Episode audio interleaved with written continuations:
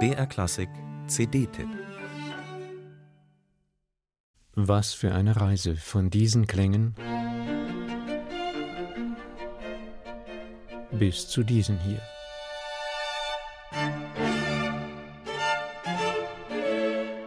Fünfzehn Jahre liegen zwischen diesen beiden Streichquartetten von Franz Schubert. In seinem Fall war das fast ein halbes Leben, starb Schubert doch mit nicht einmal 32 Jahren.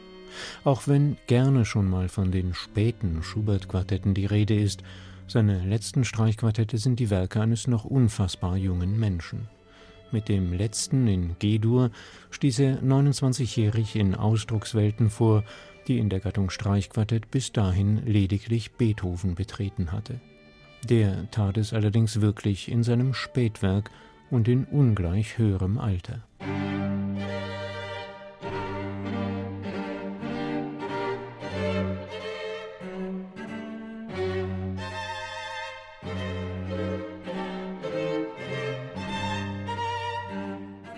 Auf eine unendlich spannende Reise nimmt uns das Quatuor Modigliani mit seiner jüngsten Veröffentlichung mit.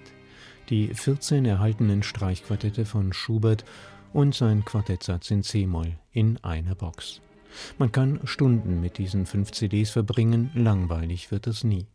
Zu erleben ist die Entwicklung eines Komponisten, der schon als Jugendlicher, fast noch als Kind, auf erstaunliche Weise mit Klängen und Harmonien arbeitet und in manchem schon andeutet, was da später alles noch kommen sollte.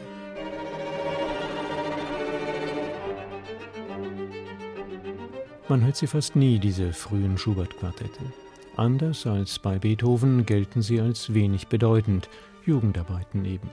Fast alle Ensembles stürzen sich auf Der Tod und das Mädchen, auf das Rosamunde-Quartett oder das letzte in G-Dur. Das ist schade. Das Quatuor Modigliani erinnert jetzt mit seiner fantastischen Gesamtaufnahme wieder eindringlich daran. Die vier Franzosen widmen sich jedem dieser 15 Werke mit gleicher Hingabe, Sorgfalt und Intensität.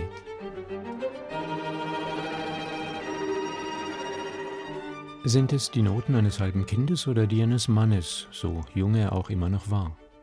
Die Modiglianis machen da keinen Unterschied. Für sie ist ganz offensichtlich jede dieser vielen Noten gleich wichtig. Und das ist gut so.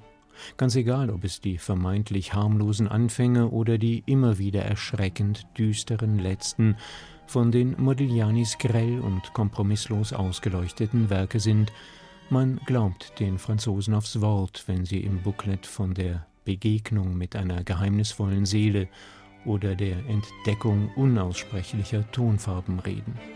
Man glaubt es ihnen und man hört es. Musik